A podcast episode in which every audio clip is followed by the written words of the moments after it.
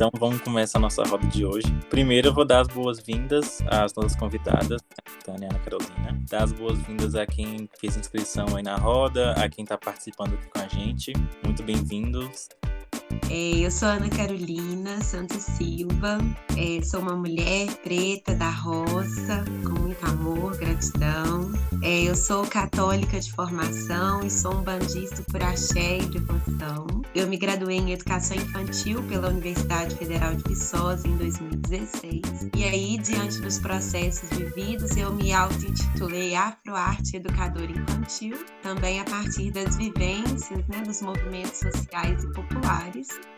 e também sou artista popular. E aí dizer que é uma grande alegria né, estar aqui com vocês, conhecer o grupo, o trabalho do grupo, estou muito feliz. Oi, gente, boa noite a todos. É, Chutemiripom. Eu me chamo Natane, sou Ejani Puri. Eu sou indígena do povo Puri. Eu moro é, aqui em Viçosa, Minas Gerais. Sou coordenadora do GEIPO, que é o Grupo de Estudos Indígenas e Povos Originários da UFV. Sou membro do Movimento de Ressurgência Puri e sou membro do coletivo de retomada Puri da Zona da Mata Mineira. Também sou estudante do curso de Educação Infantil na Universidade Federal de Viçosa. Sou líder de representação estudantil também no meu centro acadêmico na universidade. Faço parte de outros coletivos também. Fico imaginando aqui o potencial de duas pessoas fortes como vocês, educadoras infantis, o tanto de, de influência que vocês vão ter numa geração de meninos e meninas vindo por aí, ó, dentro dessa, dessa concepção que vocês duas estão trazendo dentro das trajetórias de vocês. Muito bacana, viu? Parabéns a cada uma de vocês. É o objetivo. Tentativas, né? A gente vai tentando e vai caminhando.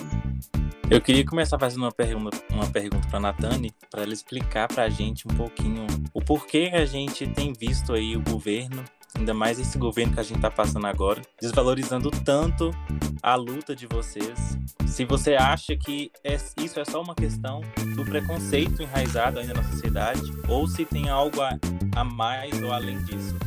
Eu gosto bastante dessa pergunta porque é uma pergunta que a gente reflete bastante no J-Pop da UFV. Por que, que nós somos sempre é, um dos grupos minoritários mais perseguidos na perspectiva atual do Brasil? E não é só pers na perspectiva atual, isso já vem ocorrendo há mais de 500 anos. Há uma visão muito eurocêntrica e que para o país crescer precisa todos sejam iguais e não respeita essa diferença, não respeita toda essa cultura, toda essa miscigenação que existe aqui no país. Então, o que é mais fácil? É mais fácil você dar direitos, você dar oportunidades iguais, pensar numa perspectiva de uma equidade, continuar construindo direitos, ou você retirar esses direitos, você tentar apagar, você fingir que não existe.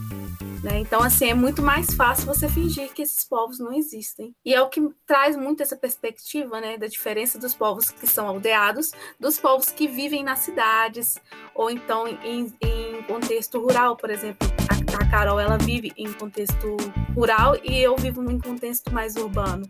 Então você pensa nessa perspectiva e você começa a pensar não que ela é indígena, então ela deveria estar dentro de uma aldeia, ela deveria estar isolada, é, continuar vivendo ali da pesca, caçar e etc, falar apenas sua língua, porque isso é muito mais fácil, né? Muito mais fácil você tirar do que você dá é mais fácil você fingir que esses povos não existem e que eles não precisam desses direitos. Outra coisa também é nessa perspectiva eurocêntrica, né, que vem aí há mais de 500 anos, desde 1500, então são 521 anos que a gente vive nesse contexto histórico, cultural do silenciamento e etc. E não aconteceu só agora, né? Eu costumo comentar que isso não aconteceu só agora nesse governo péssimo que a gente tem. Governos passados não teve a retirada bruta de direitos, mas também não deu direitos que consiga nos consolidar aqui no Brasil. Por que, que nós somos tão ameaçados? Porque a gente nunca teve algo que fosse realmente concreto. Costumamos falar é, é a migalha para as minorias e o pão inteiro para as pessoas que não são uma minoria. Com nós aconteceu isso, como diversos outros é, polos minoritários aqui no Brasil. E agora, né, nós, além de não ter esses direitos garantidos, não ter uma nova formulação que fosse nos garantir, né, nos, nos como eu posso falar, fincar aqui, né? Conseguir, consigamos continuar com a nossa história, mesmo o contexto ter mudado tanto, nós estamos tendo a retirada deles. Ah, e não é só a retirada deles, né? O remanejamento deles para outros núcleos. E é isso que constrói, que faz o capitalismo aqui no Brasil. Uma coisa também que assim veio na minha cabeça, né, enquanto a gente estava organizando para fazer essa roda, é a questão também de na nossa infância, quando a gente está aprendendo sobre é, a história do Brasil e afins, e essa questão toda de descobrimento do Brasil, aquela coisa toda, e a forma como isso acontece, sabe? Vendo que vocês hoje são educadoras e vão estar tá ensinando essas crianças de hoje em dia, eu vejo que há uma solução, porque, igual, na minha época, eu tive uma perspectiva do que é hoje totalmente diferente, totalmente fora da realidade. É, não foi passado para mim nas aulas de história o que realmente acontece, o que realmente aconteceu. E ver isso hoje é tipo assim, eu não sei nem explicar, mas é porque quebra aquela coisa que tinha na cabeça da gente, sabe? Que a gente foi ensinado a vida inteira a acreditar.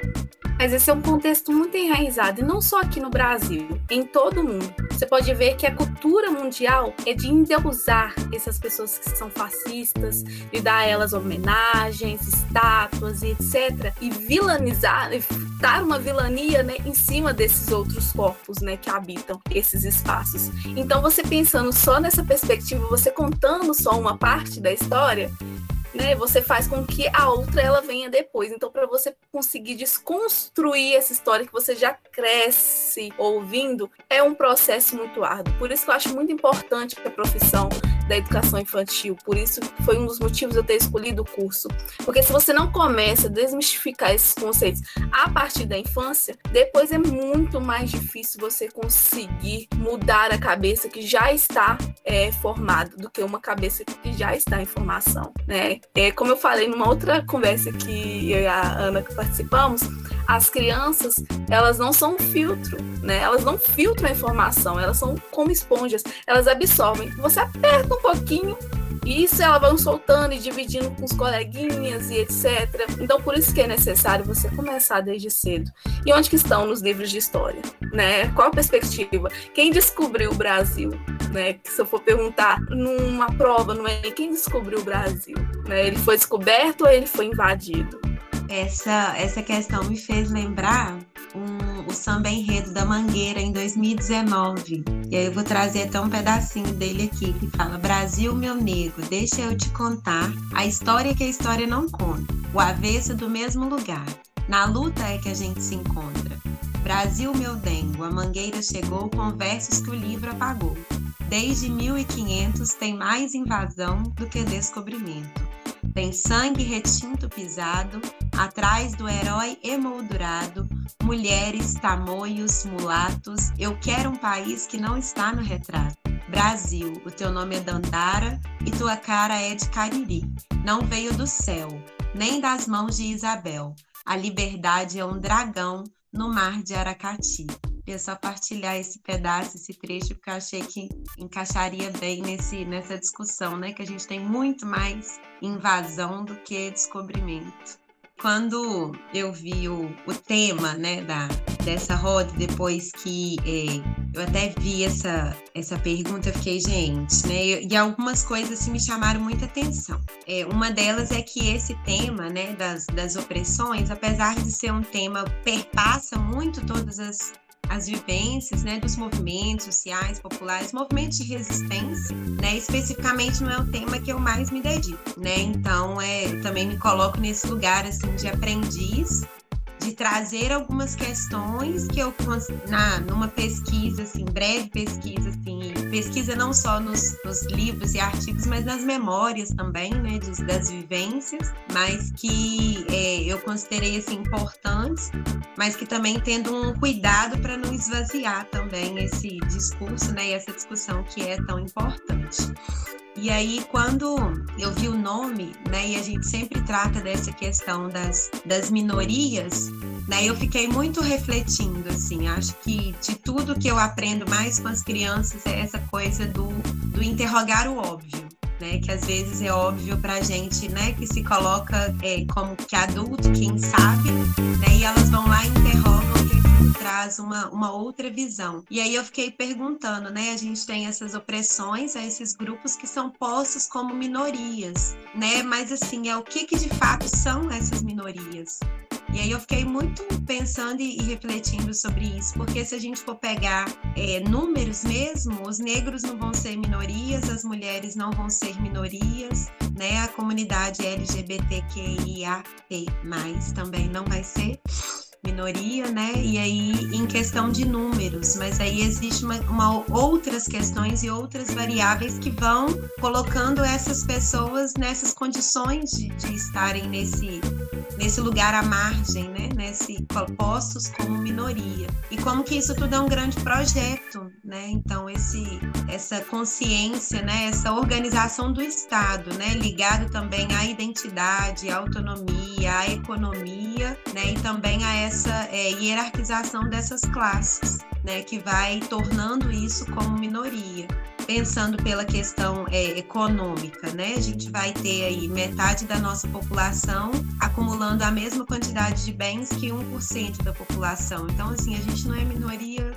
é, nunca, né? Só que como faz para poder não só ter o lugar de fala, mas também ter ouvidos, né? Será que esse 1% está afim de dialogar, né? Porque não é isso que a gente tem visto, né? Os diálogos, desde sempre, eles têm vindo muito como repressão, né? Uma repressão por vezes física, mas também repressões ideológicas. Então, trazendo mesmo essa questão do termo minoria como uma forma mesmo de, de repressão ideológica desse lugar, né? Onde que é esse lugar minoria, esse lugar à margem. E hoje as as teorias decoloniais, né, os movimentos de resistência, eles já trazem bastante essa, esse outro, esses outros lados, né, essas insurgências que são possíveis a partir mesmo dessa rebeldia e dessa radicalidade de que né, o que é de fato essa minoria, o que é ser minoria, né, e dessa representatividade não só no sentido de número, né, e de pessoas, mas também é, na, na colocação prática, né, da mudança das políticas públicas e de tudo que essa que essa máquina do Estado se organiza, né, mas que e coloca como uma forma sendo democrática, mas por esse desgoverno a gente vê que, que não é mesmo, né? E aí quando a, a Natane traz essa questão do desgoverno, eu fiquei muito lembrando de um documentário, que é aquele chão de fábrica, né? Que ele vem trazendo toda a, a trajetória das lutas sindicais no Brasil. E aí, quando lá em 2002, né, o, o PT ele foi ser eleito, aí foi colocado que os banqueiros dizem que Lula vai ser eleito. Então, de como que também toda essa máquina se articula né, e faz parte, às vezes, beneficiar um lado e beneficiar outro lado, para que as coisas vão caminhando, né? O Estado poderia ser mais independente da economia, mas esses pequenos grupos têm uma força muito grande. Né, em especial sobre os povos e comunidades tradicionais, ainda que sejam em vista né, do início, do que eles chamam de início, né, sejam é, de fato minoria em questão de número, é, apresentam uma resistência muito grande né, em relação à preservação e também a, a, passagem né, e essas vivências que são partilhadas desses saberes é, e experiências né, que esses povos têm, que tanto são importantes. É muito nesse sentido de que se não fosse importante, eles não dariam tanta, tanta visibilidade, não fariam tantos ataques. É né? uma pena que isso é colocado tanto nesse por esse outro lado, né, com os estereótipos, com a folclorização desses povos, mas por trás disso, por trás deste projeto, dá para entender que eles têm a noção do que realmente significa né, toda essa opressão, toda essa violentação contínua. Na verdade, Ana, acaba que é dado não só voz, mas vida a quem não deveria ter, né? Então acaba que essas pessoas é, se colocam num, num papel de estar tá aparecendo e transparecendo muito mais o que elas têm a dizer do que aqueles que tanto mais têm a dizer. Então a gente fica numa posição de impotência. E aí uma minoria que deveria ser maioria parece ser minoria. Né? Então é uma situação bem delicada que a gente acaba é, ficando realmente refém dela. E aí uma situação dessa de luta contra as opressões em todas as suas formas e contra todas as minorias ou supostamente minorias acaba sendo extremamente importante da gente colocar em evidência. Eu acho que o Estado ele trabalha para o capital. O Estado ele, ele é uma ferramenta do capital para manter o capital na, no status quo que ele está. Né? Vou recomendar um documentário para quem se interessar, chama Domínio Público, que ele, ele mostra o lado oculto das Olimpíadas do Rio de Janeiro e da Copa do Mundo, onde nas comunidades, nas favelas, nas favelas do Rio de Janeiro, as casas eram marcadas com algumas casas eram marcadas com X que precisavam ser demolidas para a construção de alguns eventos, dos eventos. E esses esses moradores de comunidades, todo mundo sabe, que majoritariamente é o povo preto, marginalizado, tinha muita escolha. Recebia um valor irrisório pela indenização da sua casa e não tinha escolha. Ou saía ou a violência policial tirava. Só demonstra que o Estado ele, ele tá para manter o status quo de capital. É, também dialogando com essa fala, quando vocês colocaram né, do Estado, tá na mão da elite e essa indicação de documentário do colega, é, me veio à mente é, dois fatos que me marcaram muito e pensando nessa questão de que, de fato, as maiorias são silenciadas a ponto de se tornarem maiorias. Para quem não me conhece, eu sou professora de microbiologia e eu estou na área de infectologia há muito tempo. Fiz mestrado, doutorado e eu tive um professor na Faculdade de Medicina da UFMG, o professor de seu Greco, que ele esteve no Ministério da Saúde à frente da Secretaria de DS, na época chamava DSTA de hepatite virais, não tinha nem mudado o termo ainda para IST, e ele esteve no Ministério da Saúde desde a posse do Lula. No segundo ano do governo da Dilma, estava começando a encabeçar uma campanha é, de educação em saúde, junto com o PSF, com os programas do governo, para atenção voltada para os profissionais do sexo. Então, de prevenção, de conscientização, de atendimento específico, a, a campanha teria um nome publicitário, é, depois de muita conversa com as próprias representantes de Sou Feliz por Ser Prostituta. Mas era uma campanha de saúde. E a bancada evangélica pediu a cabeça dele por causa disso ele foi exonerado do cargo e a campanha não saiu. Então a gente vai percebendo onde estão os poderes. Né? Eu não estou aqui criticando nenhum praticante cristão de religiões protestantes. Estou falando da bancada evangélica do Senado, da Câmara, do Congresso. E fazendo um link com essa fala das elites, me vem à, à mente o recente documentário Democracia em Vertigem, que a Petra até concorreu ao Oscar, né? E foi muito bem acompanhada da Sônia Guajajara para Los Angeles, né, na, na, festa da premiação. Na cena do filme, em que ela mostra duas plaquinhas de reforma do Palácio da Alvorada, que é onde os presidentes moram enquanto estão no cargo, né? Então tem uma placa de uma reforma do período militar com as construtoras que gentilmente cederam ali, né, doaram, deram um brinde para o governo. E uma, inclusive, do governo Lula. E o nome das empresas são os mesmos. E aí ela faz um paralelo da fábula, né, do político e do empresário, que o político chega numa festa, num coquetel pela primeira vez e encontra com o empresário e fala assim: "Você por aqui?" E o empresário responde: "Eu, eu tô sempre aqui, vocês é mudam." É muito complexo a gente, né, pensar em toda essa estruturação. E isso vem desde sempre e é muito difícil quebrar. Quando eu fui para o mestrado na UFMG, já mais velha, né, já formada, eu fiz, eu fiz mestrado depois de dois anos de formada, que eu fui para o movimento estudantil de pós-graduação e comecei a ter contato com esse universo, e aí hoje a gente entende, né? Depois de tudo que aconteceu que a gente está vivendo, que infelizmente ainda somos obrigados a ter um mínimo de conciliação para permitir que gotejem migalhas onde nunca antes caiu nada. E que essas migalhas que gotejaram onde nunca antes tinha caído nada foi suficiente para aguçar o ódio das elites que sempre existiu e do cachorrinho fiel delas, que é a classe média, que a gente pertence. Então, é muito difícil essas quebras, mas eu acho que só da gente estar aqui, gente, já é assim uma vitória e eu fico muito feliz de ver jovens como vocês aqui. Só queria dar parabéns aí pela roda de conversa. É, é inevitável a gente sair daqui hoje dessa roda e a gente não falar do que foi 2020. Só é, no Rio de Janeiro, em 2020, foram 12 crianças vítimas de bala perdida, entre aspas. Muito entre aspas. Então, é, tipo, é, a gente está numa roda de conversa sobre violência estatal e é inevitável que a gente saia daqui sem comentar isso, sem demarcar isso. É, e demarcar outra coisa também, que das 12 crianças, 11 eram pretas, pardas ou negras. É, é impressionante. Então a, viol é, a violência estatal ela tem cor, ela tem destinação, ela tem classe social, ela tem uma inimiga, sabe? Eu queria fazer essa demarcação porque é imprescindível que a gente saia daqui sem demarcar isso. É imprescindível também que a gente saia daqui sem demarcar também o que foi Jacarezinho. Com a decisão do STF ainda valendo da proibição da pandemia, da proibição da invasão das comunidades, da intervenção da polícia nas comunidades, na pandemia ainda valendo, a polícia invade uma comunidade de Jacarezinho e assassina a sangue frio 23 pessoas. Nossa, eu queria falar que isso era de caso. Isso é uma coisa de caso pensado, né? Porque eles sempre alegam que quando eles vão entrar na favela, geralmente é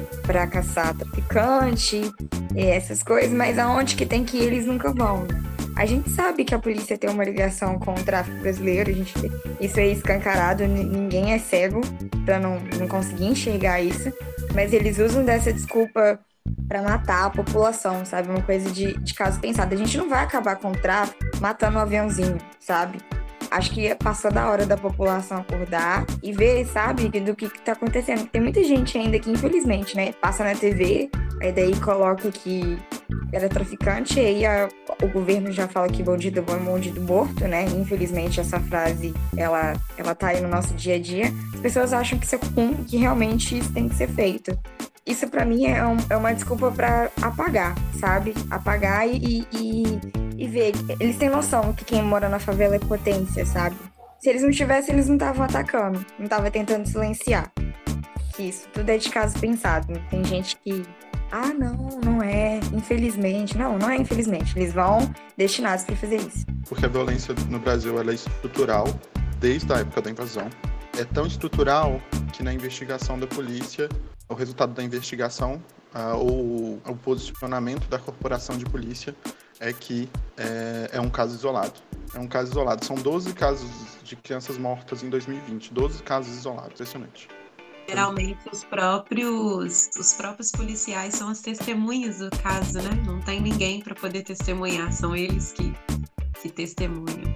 Eu fico pensando muito na cor que tem é, e que sofre todo esse tipo de opressão e como é construída essa cor, né? Porque é, é algo tão presente. E outro dia eu estava lendo um artigo que falava sobre a contribuição que traz as princesas da Disney. E isso abriu tanto a minha cabeça, porque eu fiquei pensando como nós sempre vamos in, é, ingerindo essas informações e construindo né, o estereótipo em cima delas. É, a princesas da Disney antigamente na nossa época, elas tinham algum tipo de representatividade nelas?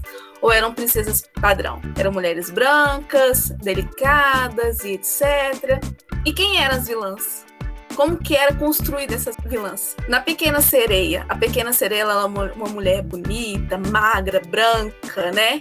Os cabelos ruivos, enormes, né? Quem a Úrsula é? Se não é uma mulher gorda, é, mais escura que a Pequena Sereia, com cabelo é, curto, cabelo pro alto. Então, essas são coisas que a gente vai consumindo e que, sem perceber, e dando para as nossas crianças consumirem também. Então, elas vão crescendo com essa ideia, com essa perspectiva. Cor preta é o que sofre mais esse tipo de opressão, perseguição policial aqui no Brasil né?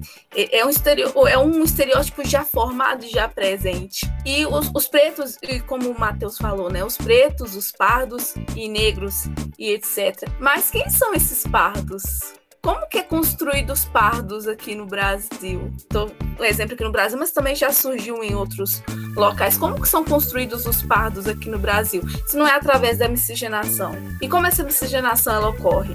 Como essa miscigenação ela ocorreu, né? A gente costuma falar que esse, é, na nossa etnia, o, o estupro. Mas também não foram só esses relacionamentos que foram compulsórios, mas também tiveram consensuais né, entre a, a, mulher indígena e o homem negro, entre a mulher indígena e o homem branco, entre o, o homem branco e uma mulher preta. Então, assim, também tiveram essas misturas consensuais, também não foram só através do estupro, apesar de ter sido muito mais presentes e muito menos relatadas. Então se torna, né, essas mulheres indígenas, esses homens indígenas se tornam por pardo aqui no Brasil. Se vocês forem olhar para mim na rua aqui em Viçosa, que é uma cidade universitária, que tem pessoas muito diferentes e etc., vocês vão ir rotular como parda, assim, sem nem pensar duas vezes, porque também a história da cidade é construída em cima dessa visão eurocêntrica. É uma cidade que foi habitada, né, é um território dos indígenas da minha etnia, da etnia Puri e dos Potocudos, mas se você for pesquisar a história da cidade de Viçosa, você vai ver que começa com quando veio os colonizadores e fizeram e construíram e, e surgiu através de, de uma igrejinha e, e, a cidade foi construída em, em torno. Então, é, quem são esses corpos que são perseguidos, né? Por que existe o pardo, né? Por que o pardo é tão presente? Se, antes, é, se antigamente não era algo é, habitual de ser usado, né? Ninguém se, se, denominava pardo. É porque são corpos pretos e corpos é, indígenas em processo de apagamento histórico e cultural aqui no Brasil. É muito mais fácil você rotular e colocar todo mundo em um só, porque que, qual é o erro de se falar índio e não indígena? Porque você começa a rotular 365 etnias em uma só. Olha, eles são um índio. Ah, ele é um índio. Ah, ela é um índio. Não, ela não mora na aldeia, então ela não é um índio mais. Então, assim, você começa a rotular e pensar nas especificidades das outras pessoas. Sobre a FUNAI, sobre os, os últimos eventos que ocorreram na FUNAI. Indígenas que estiveram presentes naquele espaço ser dispersados né, e ameaçados pela polícia. E essa polícia, ela nunca trabalha como essa pátria amada, é, trabalha a serviço do povo, nunca foi a serviço do povo. Não tem, não, não, não tem essa, esse, esse lema dentro mesmo dessa corporação, dessa, dessa instituição. Então, assim, a gente fica pensando que nós estamos sendo defendidos, que está trabalhando para a nossa defesa, e foi quem mastigou também o discurso, né? porque a doença ela foi mais propagada entre o povo entre a minoria, né, entre o povo pobre, que é constituído pelos pardos, negros e indígenas aqui no Brasil. Então, as perdas maiores foi desse núcleo. Mas ela não escolheu, né, depois que a doença já estava lá, ela não escolheu, olha, esse eu vou matar porque ele é preto esse eu não vou matar porque ele é branco. Não. Então ela levou pessoas, é, essa doença, ela levou pessoas assim de diversas categorias sociais. Então, e quem não garantiu o acesso à vacina? Quem negou a vacina? Quem não destinou a vacina para o seu povo? Quem, quem não respondeu mais de 80 e-mails sobre a vacina? Quem não quis? sabe? E não foi, não, gente, eu, não, eu vou pegar, vou pegar tantas doses de vacina, vou distribuir para esse 1% que detém a maior parte da riqueza nacional e o resto vai ficar sem vacina. Não teve esse acordo. Todo mundo ficou sem a vacina, tá todo mundo atrasado na vacinação. Então, assim, é a serviço de todos ou a serviço de si próprio? né, esse genocídio em massa, percebeu que existia esse genocídio em massa dos povos periféricos e etc. Né? Então foi muito conivente para esse governo que essas coisas ocorressem e que essa doença continuasse a ocorrer, né? Porque a vida de algumas pessoas é, continuou, é, continuou porque como dizia, as pessoas têm mais medo da miséria, né, da fome do que da própria morte. Então, eu vou deixar o meu emprego ou eu vou trabalhar mesmo correndo o risco de morrer pela doença ou de perder algum familiar pela doença. É bem. Os pensamentos sobre o que ocorre em 2020, eu, assim, eu prefiro nem pensar, porque eu fico com dó de quem tiver que estudar 2020, sabe? Porque foi um ano conturbado. Maria Bethânia recentemente lançou o álbum Noturno, e aí nesse álbum tem a faixa 2 de junho. Aí eu recomendo a escuta porque acho que vai ser bem, bem válido, assim, bem resumido tudo isso que a gente está falando. E aí, quando, Natane, você traz essa questão dessa classificação, né, de pardo, de preto, e aí a gente, quando a gente percebe que é o próprio Estado quem faz essa classificação e essa divisão de grupos, né, é, um, é um, também um poder que, que foi colocado, né, que foi dado a ele. Eu fiquei muito pensando assim, é, onde que eu ia buscar alguma coisa para poder entender um pouco mais essa questão de Estado mesmo, é o que falar do Estado, que essa é uma discussão que a gente vê muito dentro dos movimentos. É, numa leitura recente que eu tinha feito, que é aquele livro do Silvio Almeida, do Racismo Estrutural. E aí eu acho que também é, traz muito de todas essas discussões que a gente está fazendo hoje, né? De que a gente não está falando de apenas um grupo, pessoas que praticam determinados tipos de opressões, de racismo, de discriminações, mas a gente está falando de toda uma estrutura, né? Que por si só ela já é montada e organizada para ser e agir dessa forma. E aí, a partir dessa, dessa organização estrutural, né, a gente passa também pelo racismo institucional, né, de como que é forte dentro das instituições, quem são os corpos, né, que ocupam os lugares dentro das bancadas, né, dentro das dentro dos espaços que realmente as decisões elas são tomadas. Não nesse desgoverno, né, que a gente tem aí então são coisas que, assim, não é por falta de lei, acho que é nesse sentido que eu quis trazer essa. A gente não tem ausência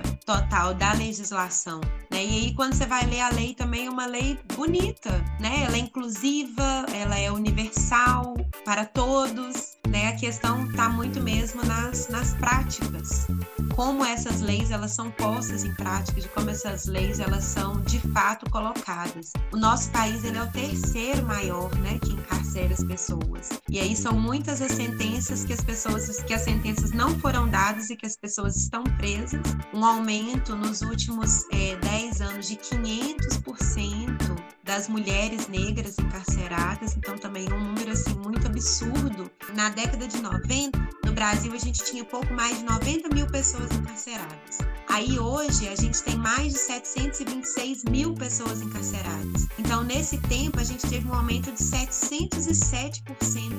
Né? Enquanto essa nossa segurança ela for baseada na militarização, né? enquanto ela for baseada nesse sistema de poder que é opressor, a gente não vai conseguir caminhar tanto. Né? A noção de segurança ela precisa passar também por outros fatores, né? como a questão das oportunidades, como a questão das moradias, a própria desigualdade ela precisa ser levada em consideração quando é pensada a segurança, porque senão a gente vai continuar um eterno elite se defendendo da, das classes postas como minorias e as oportunidades sendo é, totalmente diferentes, né? E essa corrida é muito desleal, não tem como a gente saltar para esses, esses lugares, não é um lugar alcançável, é um lugar extremamente, esse lugar também que a gente está continua sendo né, esse lugar de resistência e de, dessas tentativas né, de organização, de denúncias, mas também de anúncios né, de grupos que muitas vezes fazem o que o Estado deveria fazer e não faz, né, que a gente não tira a responsabilidade, mas que a gente sabe que tem outros grupos fazendo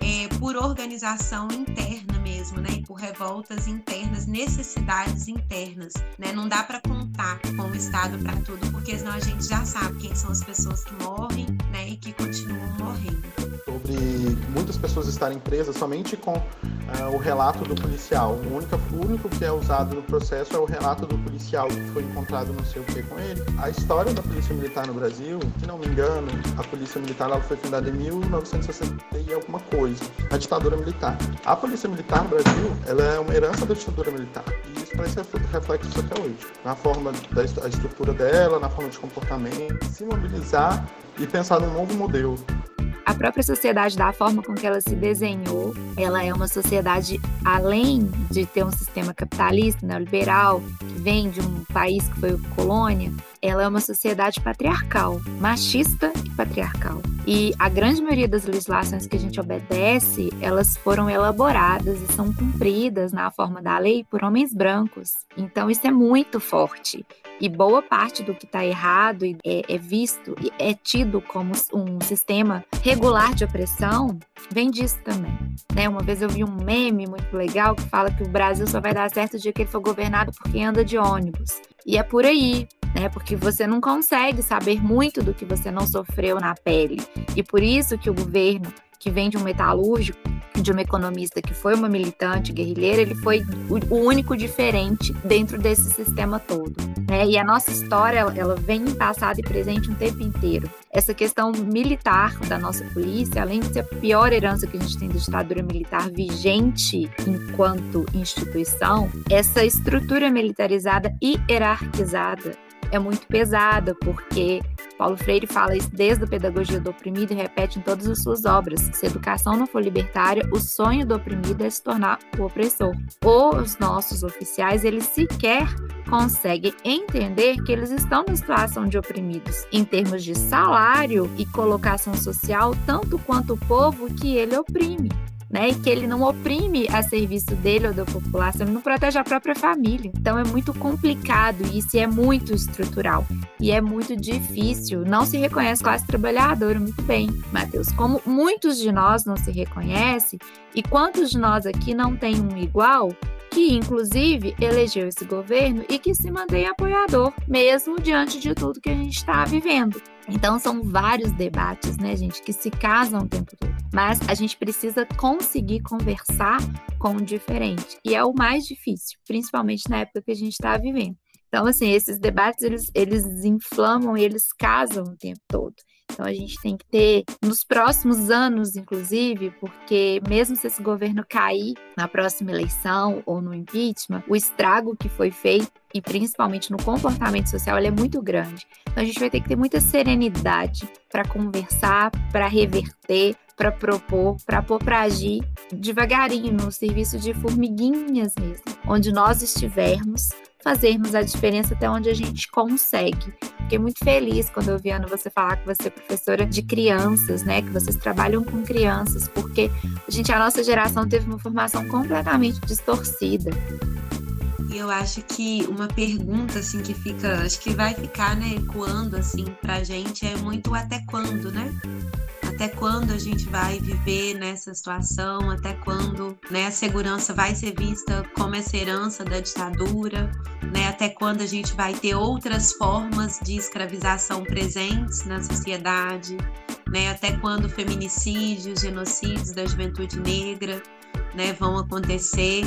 E são perguntas que, assim, a gente, eu acredito que, né, só por estarmos aqui debatendo esse tema, são temas que também nos movem. Quando a gente fala tema de estudo, a gente não tem mais aquele estudo só porque é aquilo que eu vou estudar, né? É aquilo que nos move, é aquilo que a gente acredita e é aquilo que a gente tenta ser.